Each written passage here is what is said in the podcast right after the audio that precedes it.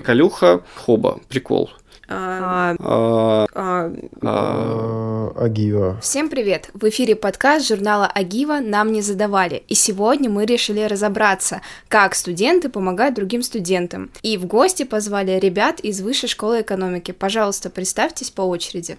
Меня зовут Данила Морозов. Я действующий уполномоченный по правам студентов и аспирантов Высшей школы экономики. Меня зовут Маргарита Елисеева, я состою в руководстве аппарата уполномоченного и сейчас являюсь главой медиа-отдела.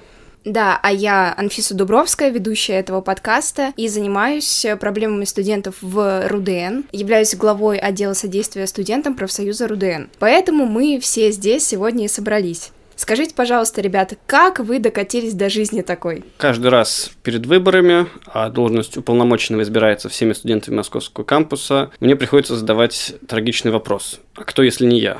И каждый раз, когда не нахожу ответа, я выдвигаюсь. К счастью, для этого у меня есть лимит на выдвижение, всего два срока. А Я пришла в студ самоуправление на первом курсе, когда подала заявку в информационный комитет Большого студсовета. О нашей структуре мы поговорим попозже более подробно, потому что она довольно сложная и фактурная. Таким образом, пошла в локальный студсовет, стала делегатом, и э, here am I. А я пришла в отдел содействия студентам профсоюза РУДН так, что мне написал, собственно, глава профсоюза Кирилл. И такой, Анфиса, ты не хочешь профсоюз с нуля возродить? Как бы у нас вообще ничего нет, но мы очень хотим людям помогать. Я такая, да давай. Подумала, что это будет просто, но спустя буквально неделю поняла, что это очень сложно. В связи с этим расскажите, пожалуйста, какие плюсы и минусы того, чем вы занимаетесь? Глубокий вдох. Да. Ну, минусов не вижу, кроме как бы издержек по времени, силам, нервам. Это немножко выматывает иногда. Плюсы, в первую очередь, моральное удовлетворение. Ты чувствуешь себя нужным, ты чувствуешь себя важным для других людей, и как бы это дает тебе силы жить.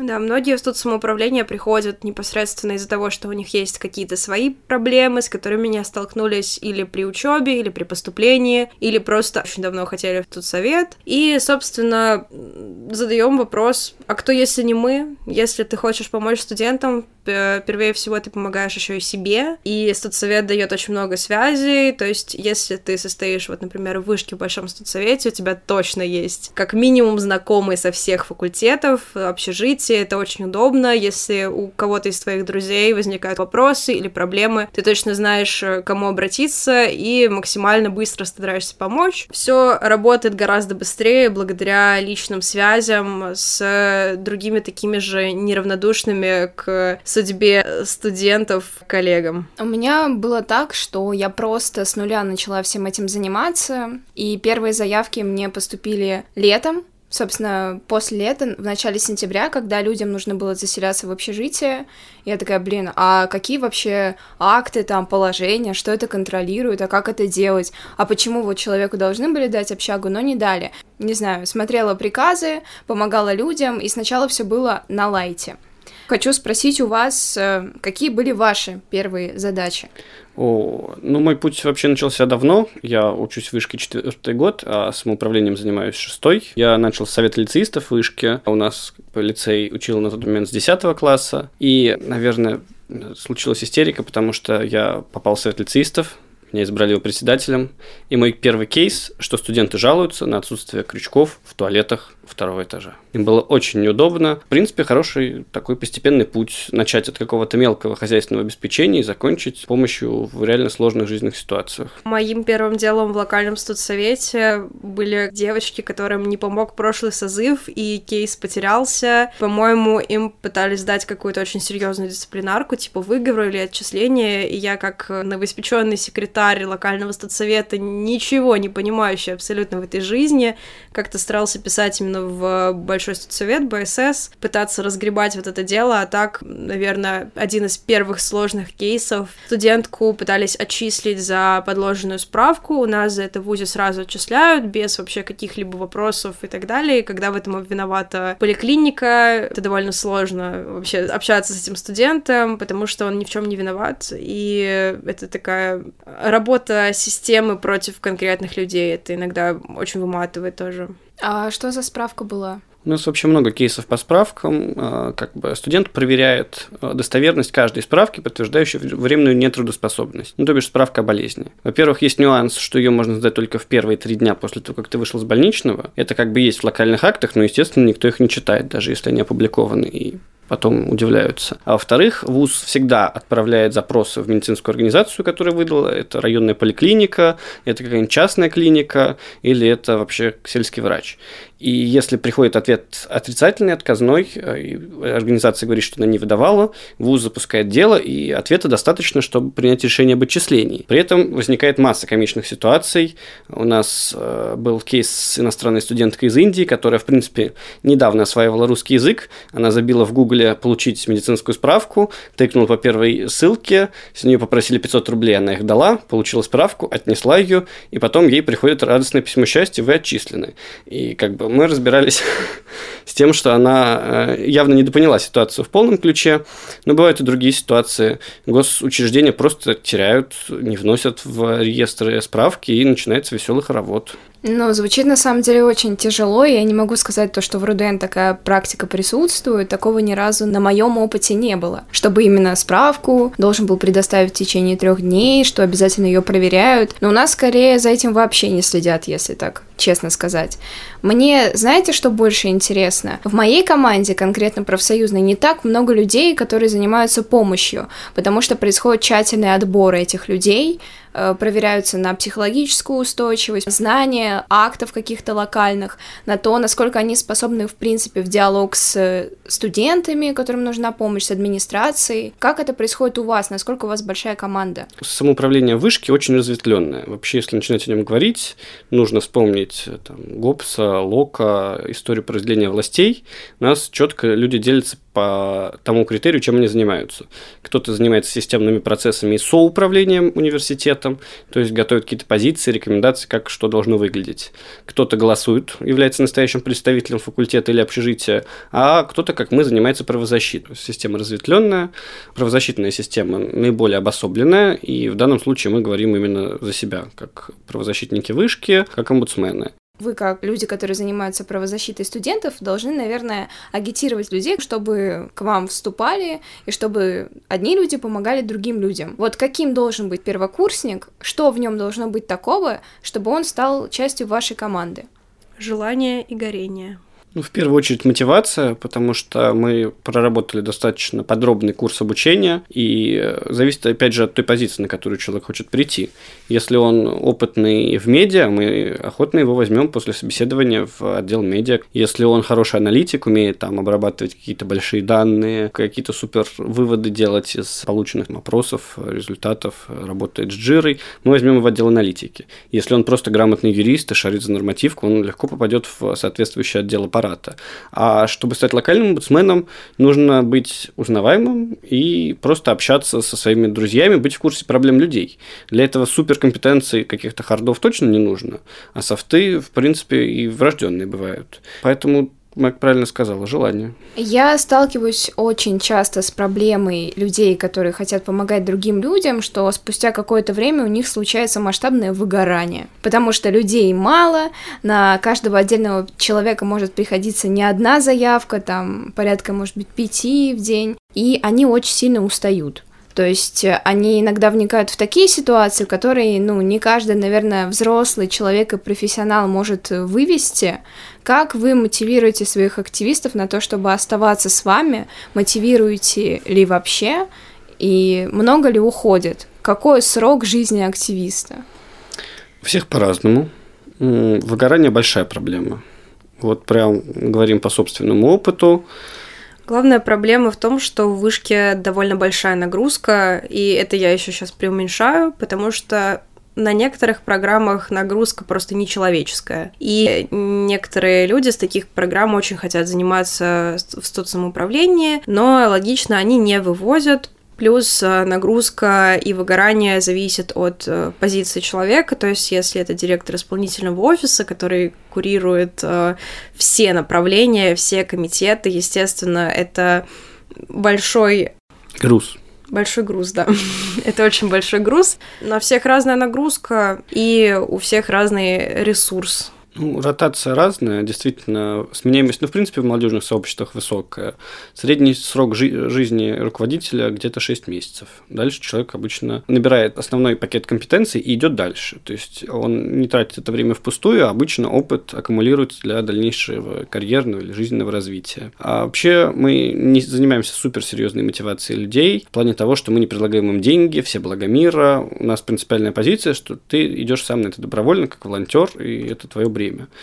Мы предлагаем сообщество, мы предлагаем отличный радушный коллектив, который всегда друг друга поддержит, у которого есть мероприятия, корпоративы, походы, не знаю, в аквапарк, в музеи, и этого обычно достаточно, люди прикипают друг к другу и уже без этого не могут. В Вышке, правда, очень-очень хорошее сообщество, и даже если у тебя есть какие-то проблемы, ты выгорел, ты устал, тебе плохо, у тебя завал по учебе, твои друзья тебя обязательно вытащат. У нас, правда, остаются люди, потому что мы друзья, мы почти семья, правда. Мы решаем а, проблемы вместе, мы переходим через это вместе и стараемся расходовать свой ресурс не только на себя, но и помогать э, своим друзьям и даже просто знакомым.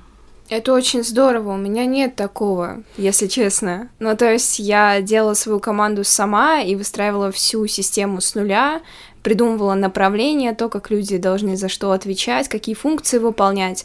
Это большая системная аналитика, придумать какую-то систему, которая будет работать. Скажите, пожалуйста, какие у вас есть инструменты по помощи людям? Инструментарий мое самое любимое. В первую очередь, федеральный закон об образовании можно использовать. Он как бы гарантирует основные права обучающегося, и там есть заложенные механизмы. Основной инструмент правозащиты, один из основных, заложен в Федеральном законе об образовании.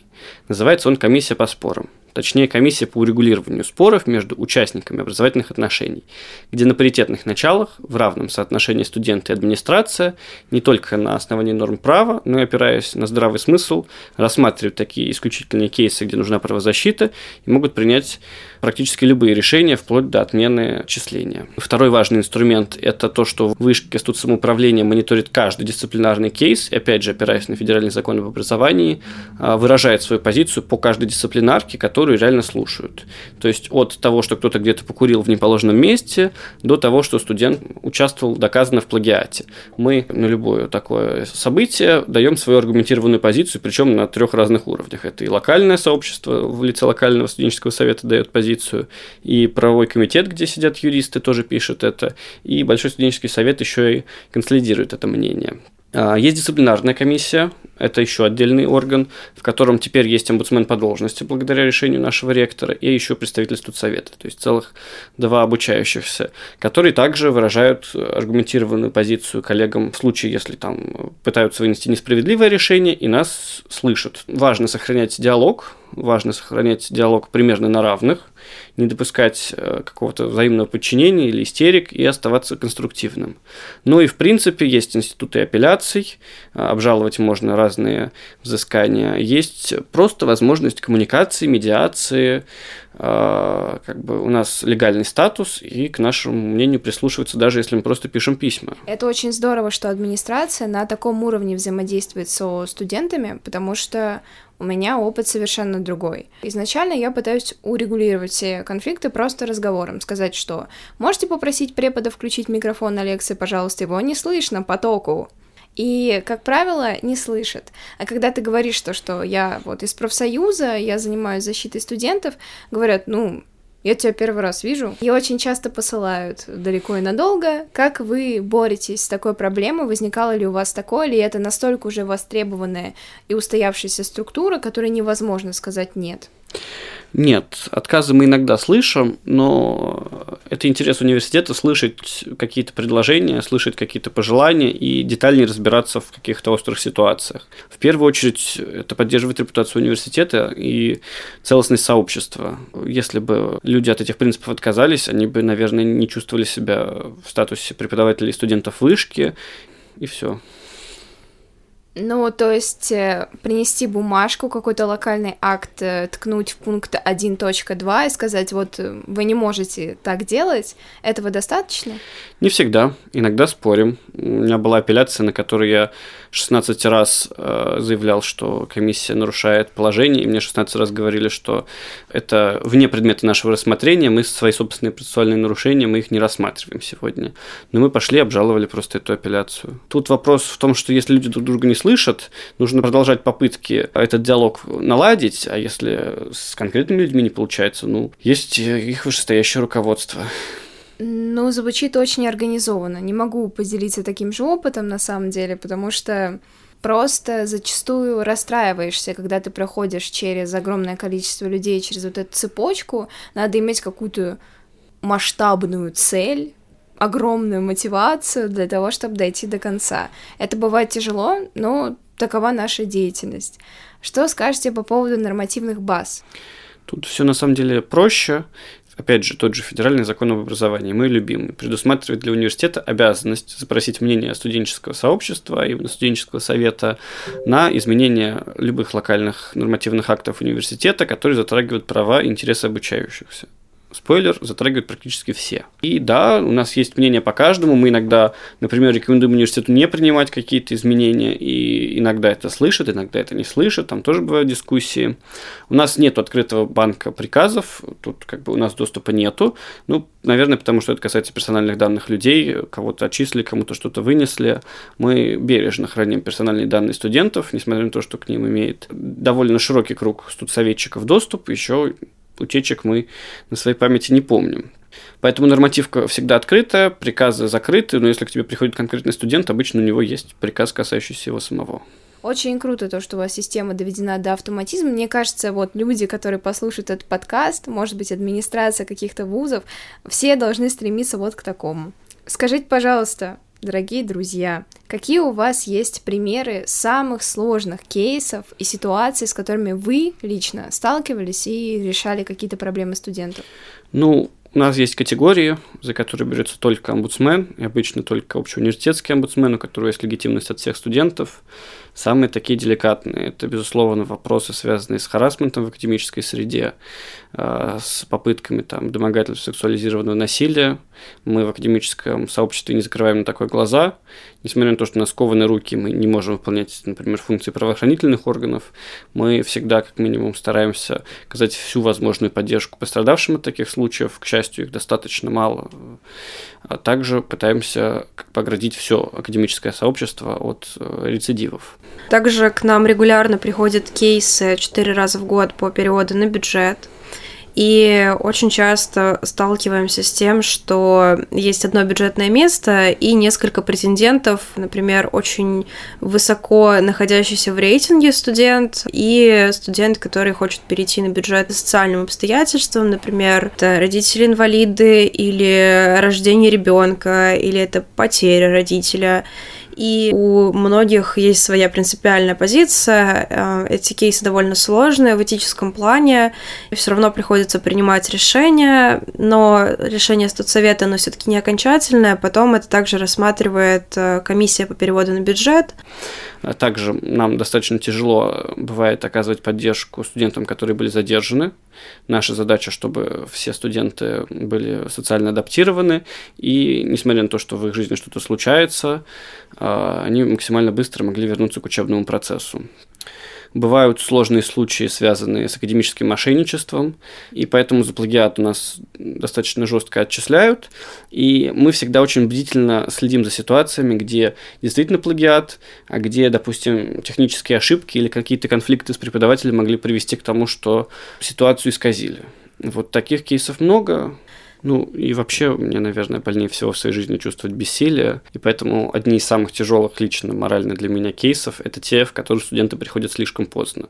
Особенно это предыдущее лето мне портили ситуациями, когда человеку две недели как пришел на руки приказ об отчислении, и он только-только начал шевелиться, такой типа «а, что, где, когда?», а, хотя у него было там десяток возможностей как ситуацию оспорить, обжаловать, исправить, там что-то доздать, а приходят, когда уже все, и буквально, когда за человеком уже приехал там военкомат, говорит, все, твоя отсрочка сгорела, тебя отчислили, И вот ты видишь эти метания, там, душевные страдания, и очень сильно им сопереживаешь, в том числе из-за того, что ты не можешь помочь, хотя искренне сочувствуешь. Поэтому совет всем слушателям, следите за сроками и обращайтесь сразу, как только чувствуете, что вам ну, нужна такая помощь.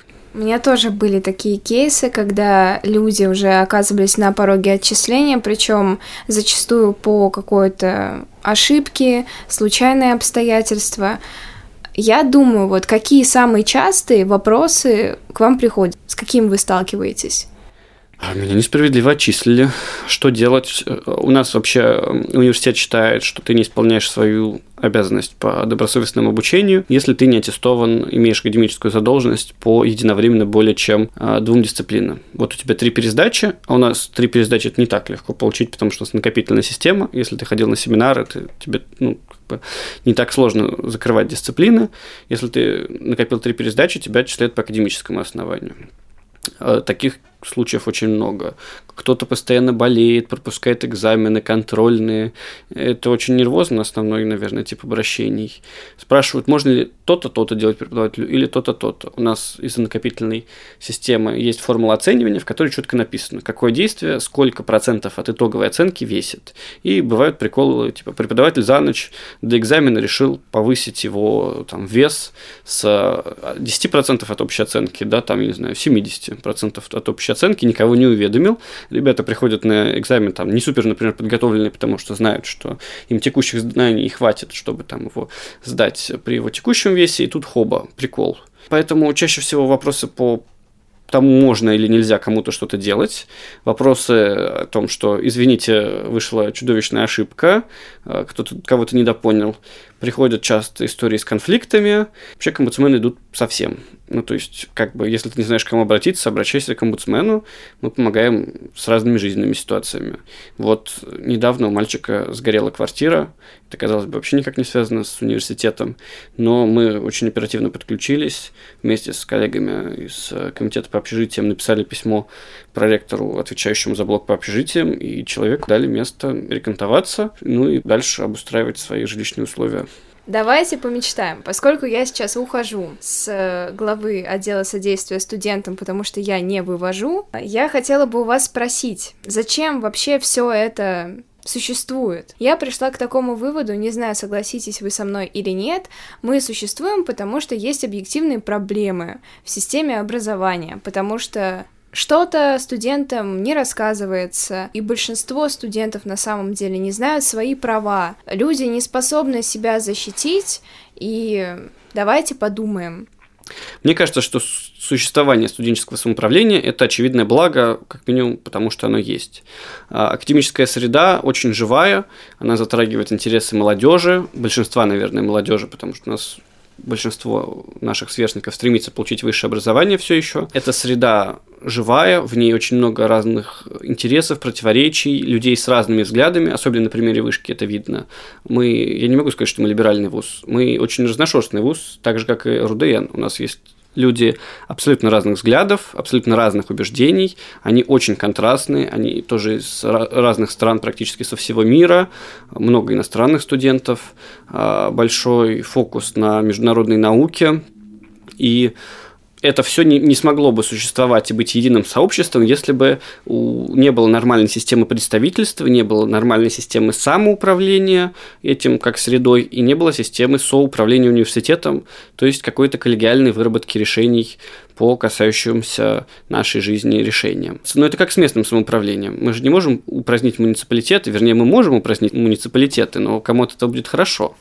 Точно так же и в вузах. То есть, как бы на локальном уровне локальные сообщества должны э, как-то содействовать в решении своих же собственных местных вопросов. Я считаю, что администрации очень важно в том числе э, быть в диалоге со студенческим самоуправлением, потому что к нам студенты гораздо ближе, мы видим, замечаем какие-то проблемы, которые высшая администрация может просто не знать и, может быть, хотеть бы решить, но вот не иметь на это а, какого-то знания, понимания, насколько это критично и так далее.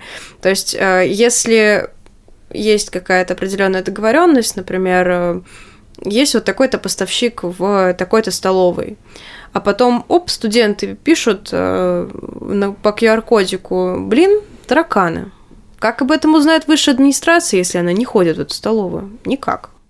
А, и вот так совсем, собственно, очень важно а, не задаваться вопросом, что же не так в России или с нашими какими-то законами. Студсоветы есть по всему миру. Я считаю, что это очень важно. Это учит э, студентов с, вот, считай, 18 лет как-то помогать себе, помогать другим, уметь решать свои проблемы, понимать, куда можно написать, с кем можно поговорить, и просто иметь вот этот навык э, не молчать о своих проблемах, и если что-то идет не так, обязательно об этом сказать, потому что если ты не скажешь, что у тебя проблемы, никто ну, за тебя не скажет, что у тебя эти проблемы есть. Я думаю, то, что можно сделать вывод небольшой из нашей такой дискуссии, Ребята, не бойтесь просить помощи. Чем раньше вы обратитесь к нам, тем быстрее вам помогут. Я за качество своей работы могу отвечать. Слыша ребят, то, как они говорят, вообще какую терминологию используют, это 100%, 200%. Вам точно помогут, не бойтесь. Мы всегда рады помочь. Скажите, пожалуйста, друзья, Какие органы студенческого самоуправления в других вузах есть, с которыми вы дружите, и какие сейчас вот э, в России вы считаете наиболее крутыми? Сейчас будет небольшой экскурс в историю. Почему вообще я омбудсмен уполномоченный по правам студентов? Хотя, казалось бы, не очевидно. У всех председатель студсовета, там, я не знаю, ну да, везде скучное название председатель. А у нас есть омбудсмен, директор и еще и несколько руководителей студенческого самоуправления э, занимают примерно равноправный статус. В 2015 году, еще пока было Министерство образования и науки, Российской Федерации в России появился студенческий омбудсмен, вот, ну, уполномоченный по студентов при министерстве. И тогда задался, скажем так, тренд на создание этих уполномоченных. И вроде как где-то понасоздавали, Вышка была в этом процессе флагманом, и с 2015 года у нас свой уполномоченный. Но так получилось, что тренды сменились, министерство разъединили на Министерство просвещения и на Министерство науки и высшего образования, и везде история схлынула. Поэтому я думал одно время, что я остался единственным уполномоченным правом студентов вообще в вузах. И тут к нам приходят ребята из э, северо-западного филиала Ранхикса и такие, хоба, а у нас вот в Санкт-Петербурге тоже система уполномоченных, причем такая же примерно. И начали обмениваться опытом. Наверное, уже полгода мы сотрудничаем, проводим всякие созвоны, а, ребята и в рамках аппарата общаются. Они ко мне приходят и такие, а вы бигдаты используете? Я говорю, кого? Несмотря на то, что вышка, конечно, обучает в вопросах бигдаты тоже, но как-то я сначала удивился.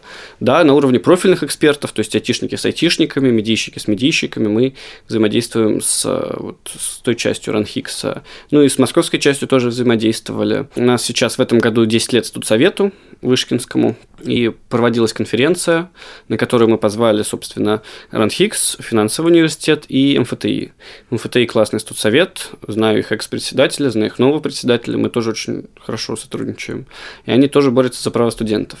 Забавно, что в каждом университете это по-своему, по-своему выстроены EGR-процессы, институты свои, то есть структура, а, порядок там работы, полномочий, но эффективно практически во всех топовых вузах вот, про МГУ ничего говорить не буду, но остальной топ-рейтинга мы в основном за него уверены. Да, то есть, э, опять же, к нам периодически приходят, пишут, э, поделитесь вашим опытом. Мы, естественно, идем навстречу, рассказываем, как что у нас устроено, говорим, что как, а, может, даем какие-то советы, слушаем, что у человека происходит в университете, тоже перенимаем какие-то направления работы. Сейчас как раз устраивали этот круглый стол в понедельник, 25 числа послушали вообще про то, как формируются студсоветы в Ранхе, в Финашке и в МФТИ.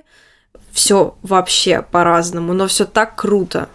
Я предлагаю заканчивать, закругляться потихоньку и предлагаю дать прогноз на будущее буквально в двух предложениях от каждого. В чем ваша цель на ближайший год в рамках студенческого самоуправления?